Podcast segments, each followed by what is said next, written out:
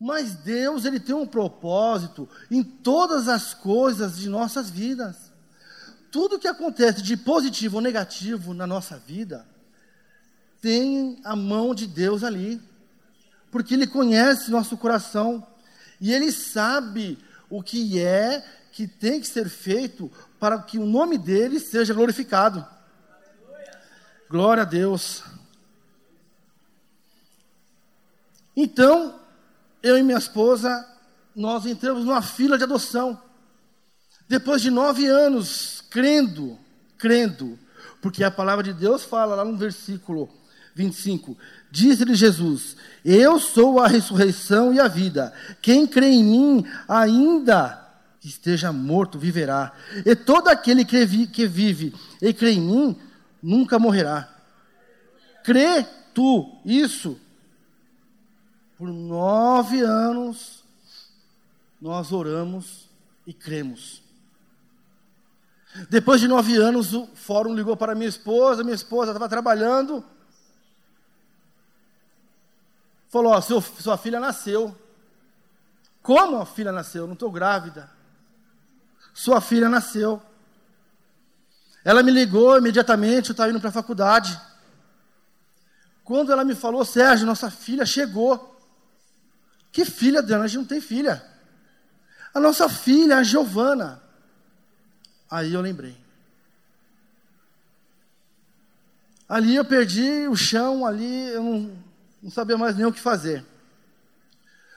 No dia seguinte, nós fomos até o fórum, fomos com o assistente social até o hospital, estava lá, Giovana. Hoje tem 10 anos para a glória de Deus. Quando nós fomos até a maternidade, dois dias de vida. Mas como dois dias de vida, foi o que nós ouvimos do juiz, ouvimos da psicóloga, ouvimos da assistente social, porque o tempo que nós ficamos na fila foram nove meses. Foi uma gestação.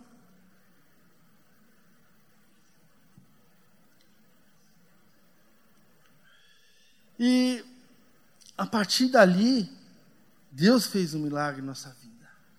Aquilo que para a gente não era possível, Deus tornou possível. Mas o que que tem a ver com Lázaro? Jesus poderia ter curado, curado Lázaro. Lázaro estava enfermo, Jesus é poderoso para curar. Jesus poderia ter curado a minha esposa. Não, a enfermidade dela, os médicos detectaram que era um problema nas trompas. Para Deus, isso não é nada.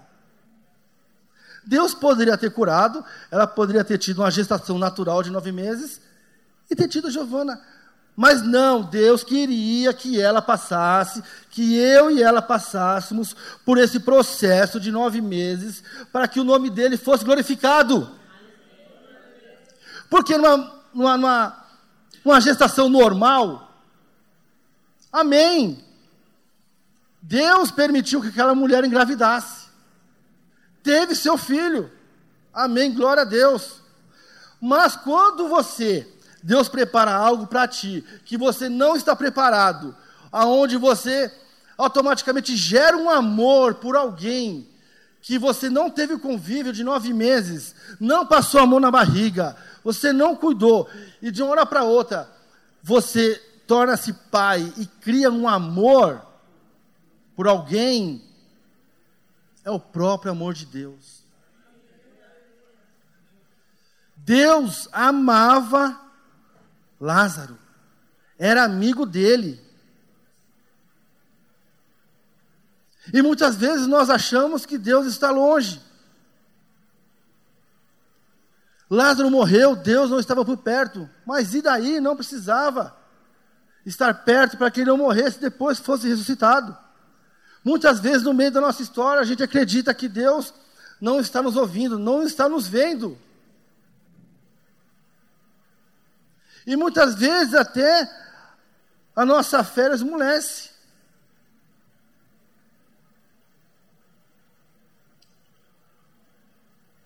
Amém? Eu queria que você guardasse algumas coisas que hoje e levasse com você para a sua casa. Não pense você que o maior poder demonstrado por Deus foi a criação do universo.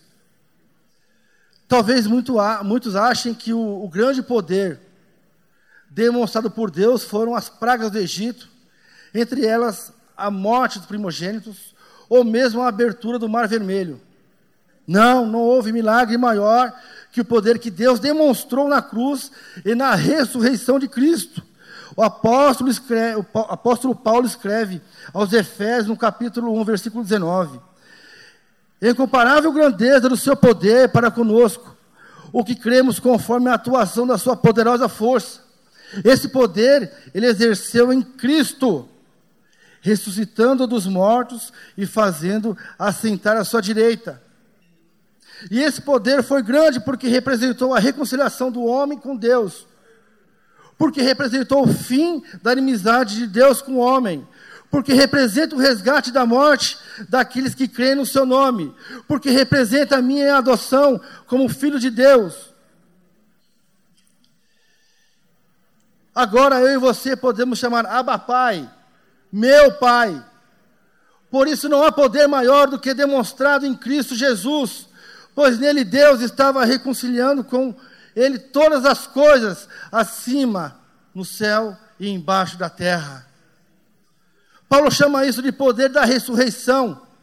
Veja o que ele diz em Filipenses 3,10: Quero conhecer a Cristo, o poder da ressurreição e a participação em seus sofrimentos, tornando-me como Ele em sua morte, para que de alguma forma alcançar a ressurreição dentre os, dentre os mortos, perdão.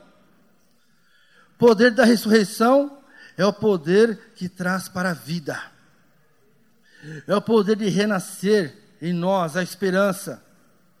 É o poder que nos faz sair de escravos, seres humanos livres e sem culpa diante de Deus.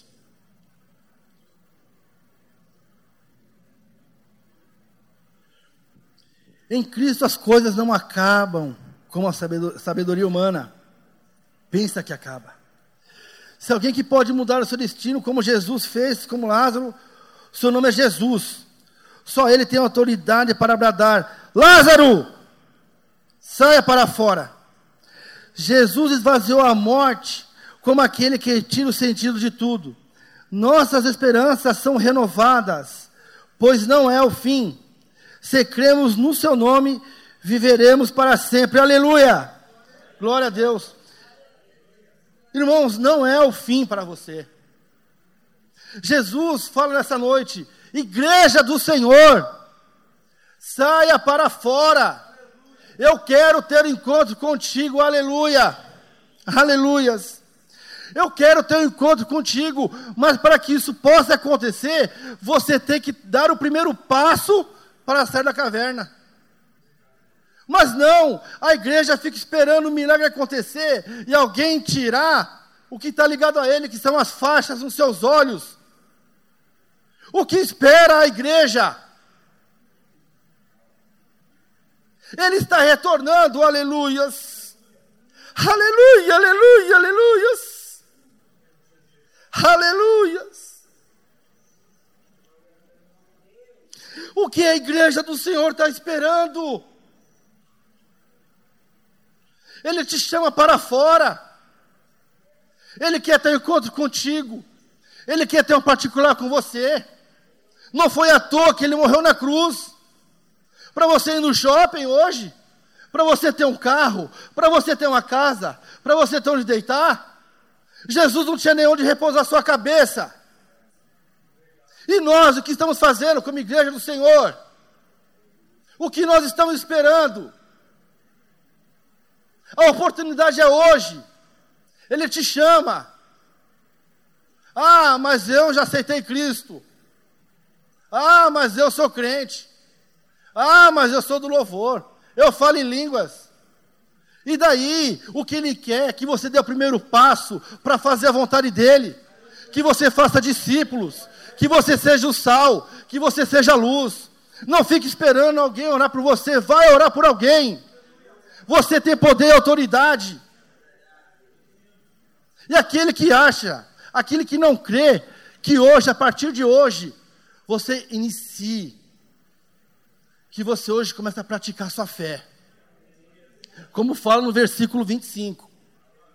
Ah, mas a minha fé é pequena, não tem problema, porque é com pequenas coisas que ele faz milagre.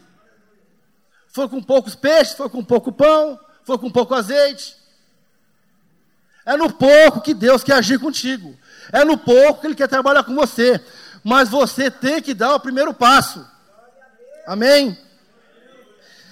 Em terceiro lugar, Deus quer que você experimente este poder da ressurreição todos os dias. Todos os dias. Todos os dias. Não há nada melhor do que agora reconciliados com Deus. Podemos gozar a Sua presença todos os dias, como filhos amados de Deus. Experimentamos a largura, o comprimento e a altura, a profundidade de conhecer o amor de Cristo, que excede todo conhecimento. E sejamos fortes, cheios da plenitude de Deus. Este poder Deus demonstrou em Cristo, está em nós, pelo Espírito Santo de Deus que foi dado. Glória a Deus. Este é o poder de Cristo em nós.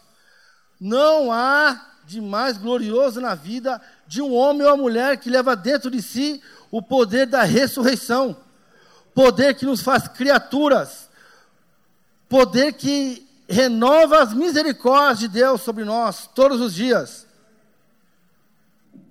Por último, ofereça a Jesus apenas um coração. Aleluia.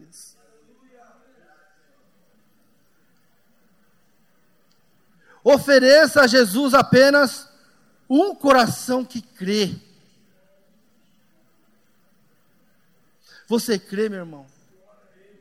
Você crê, meu irmão? Quando Jesus se encontrou com Marta, ele disse: Eu sou a ressurreição e a vida. Aquele que crê em mim, ainda que morra, viverá. E aquele que vive em, em mim, aquele que vive e crê em mim, não morrerá eternamente. Ao dizer isso, Jesus perguntou apenas uma coisa para Marta: Você crê nisso, Marta?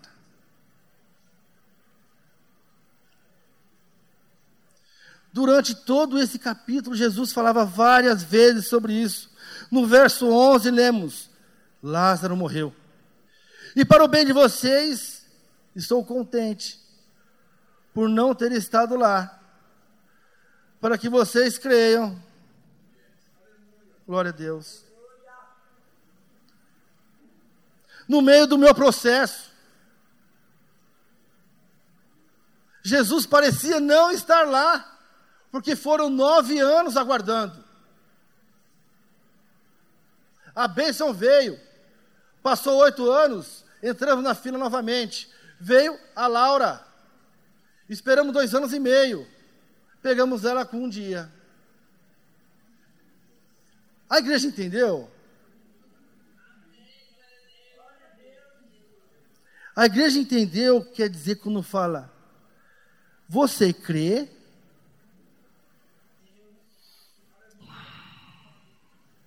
Jesus não ofereceu re resposta àqueles judeus que questionaram sobre ele não ter impedido a morte de Lázaro. Jesus não se volta a questionadores. Ele não está interessado em responder às perguntas dos homens, mas ele se volta àquele que crê no seu nome. Então, meus irmãos, quando a Laura surgiu como um presente de Deus. Perdão, a Giovana, há 10 anos atrás, aquilo diretamente glorificou o nome de Deus. Porque foi o próprio Deus, com as suas mãos, que permitiu que algo acontecesse, para que o nome dele fosse glorificado e que pessoas depois viessem nos procurar e perguntar como que isso aconteceu, que Deus é esse que nós cremos, que Deus é esse, aonde que nós fomos é, conseguir tal feito de forma tão rápida. O Deus é o mesmo Deus de Lázaro, que fala para Marta: Você crê? É esse Deus, que é o meu Deus e que é o seu Deus também. Então eu não sei o que é impossível para você. Eu não sei se você tem um problema na alma, um problema, alguma doença, que para você, aos seus olhos, é impossível. O seu casamento, o seu marido, que você convida para ele vir para a igreja, ele não vem. Mas não vai ser você com a sua força no seu braço, com o seu intelecto, vai ser Deus, minha irmã. Vai ser Deus, meu irmão. Quem convence o Espírito Santo, não é você. O que você tem que fazer é orar. O resultado pertence a Deus. Faça a sua parte. Creia, creia, creia. Nessa hora, nesse lugar, o poder da ressurreição continua, continua a operar entre os homens. Esse poder está nas mãos, nas mãos daquele que, sobre quem Deus colocou todas as coisas debaixo dos pés, e o designou cabeça de todas as coisas para a igreja, que é o seu corpo, que é a igreja de Deus, que é a igreja do Senhor, que crê. Hoje, agora aqui, esta igreja está presente para orar. Orar por você, meu irmão, que não crê, que não tenha mais fé. Orar para que você é, venha renascer para que Deus venha te ressuscitar nessa noite.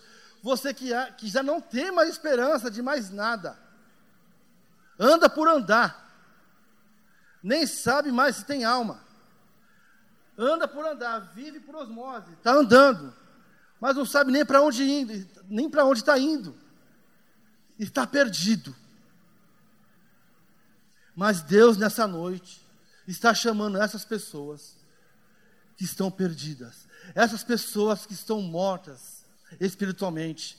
E hoje ele vai te fazer um convite, está te convidando para remover a pedra, para você sair da caverna, que ele quer ter um particular contigo. Glória a Deus. Esta igreja está presente para orar por você, para que o poder da ressurreição te faça cheia ou cheio da plenitude de Deus. Amém? Eu queria convidar os irmãos nesse momento para se levantar. Eu queria orar contigo. Em seguida, nós vamos ter o corredor. Soberano Deus, maravilhoso e eterno Pai. Obrigado, Senhor, pela tua palavra, Senhor, que se renova a cada dia. Muitas vezes, ó Pai, nós nos programamos para falar algo embasado no que entendemos, ó Pai, da tua palavra. Mas o Senhor, pela tua misericórdia, o Senhor muda todo o curso, ó Pai. Tudo aquilo que planejamos, ó Pai.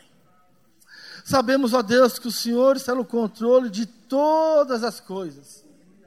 Muitas vezes achamos que o Senhor está demorando a chegar, ó Pai. Fazendo já quatro dias, ó Deus, está fedendo, ó Pai. E achamos que não tem mais jeito.